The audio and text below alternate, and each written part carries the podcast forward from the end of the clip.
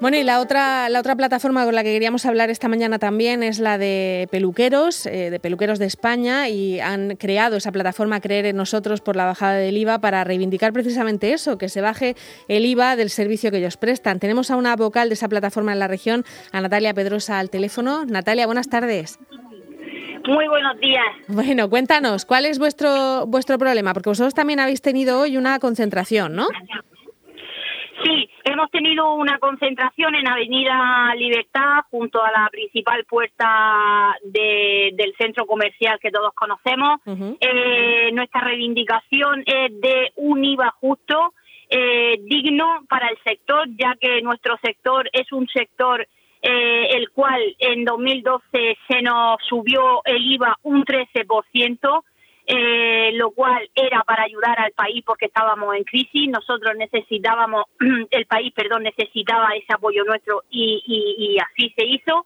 En otros gremios, como en la floristería, como en la eh, eh veterinario, eh, también se le subió cultura, etcétera. ¿Qué ocurrió? Que a esta a, este, a este gremio sí que se le ha bajado y a nosotros no. Y somos un sector esencial y primordial ya que hace muy poquito podemos hacer eco de una noticia que desde gobierno eh, se, se habían ampliado eh, como unos 20.000 euros los presupuestos para que la imagen personal de nuestros diputados eh, y presidentes la cuidaran desde peluquería y estética. Entonces, si en presidencia, en gobierno, necesitan de nuestro trabajo, de nuestras labores, eh, ¿por qué no nos bajan ese IVA? Y cuando empezamos con la pandemia, nuestro presidente ya nos notificó y nos dijo que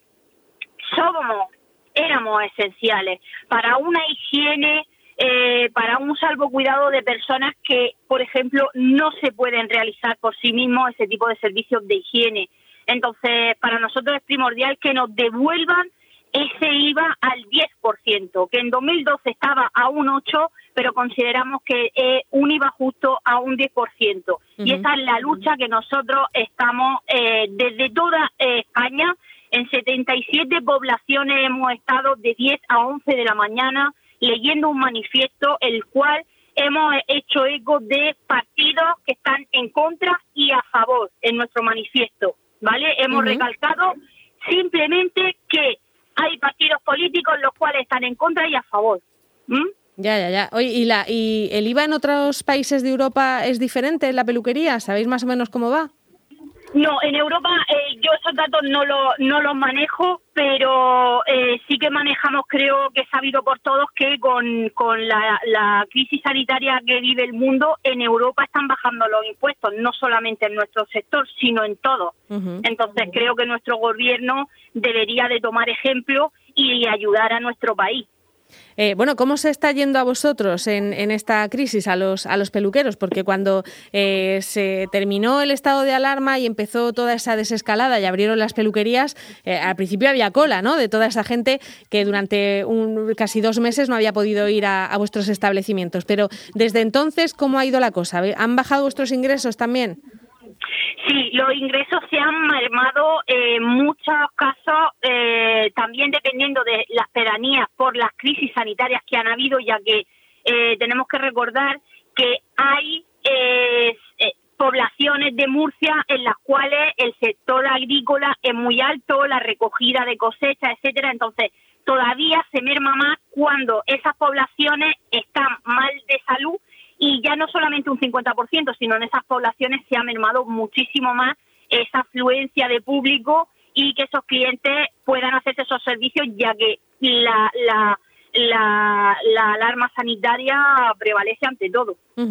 Bueno, pues vosotros tenéis esos, eh, en fin, menos clientes porque también es cierto que hay menos celebraciones, menos salidas, ¿no? Todo eso también se nota, Natalia.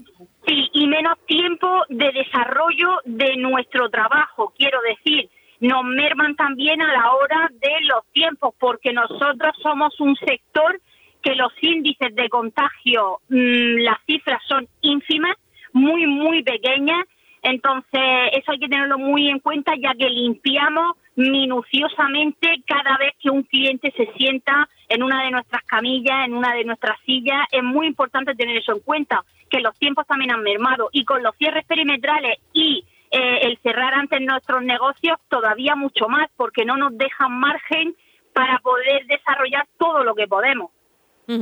Bueno, Natalia, pues eh, la protesta vosotros la habéis hecho hoy junto a otras 76 ciudades de toda España. Dicen que es la movilización más grande que ha hecho nunca eh, este sector de, peluquería en, España. ¿Tenéis previsto más movilizaciones próximamente o, os habéis centrado en esta de hoy? Sí, sí, vamos a continuar, vamos a continuar a, luchar eh, para esta bajada del IVA al 10% hasta que llegue el momento de que nos lo bajen. No vamos a cesar en nuestro empeño en España entera. Nosotros, eh, todos los coordinadores de la plataforma Creer Nosotros, estamos todos muy unidos, el sector de la imagen personal, y ahí engloba absolutamente peluquería y estética. Por lo tanto, vamos a luchar todos a una a por esa bajada del IVA. Para nosotros es importantísimo porque el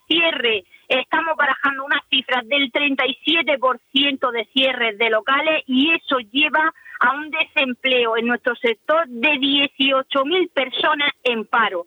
Por lo tanto, ese paro también incurre en que tenemos que tener muy, muy en cuenta eh, esa, esa economía sumergida, que no podemos dar lugar a que haya economía sumergida eh, tenemos que declarar todo, tenemos que eh, apoyar a nuestro país, pero con un IVA justo, por favor. Bueno, pues estas son las reivindicaciones de, todo el sector de la imagen, no solo peluquería, sino peluquería estética, como me comentaba Natalia. Eh, Natalia Pedrosa, muchísimas gracias por contarlo y, en fin, seguiremos al día de vuestras reivindicaciones. Gracias a vosotros. Buen día. Hasta luego, Natalia.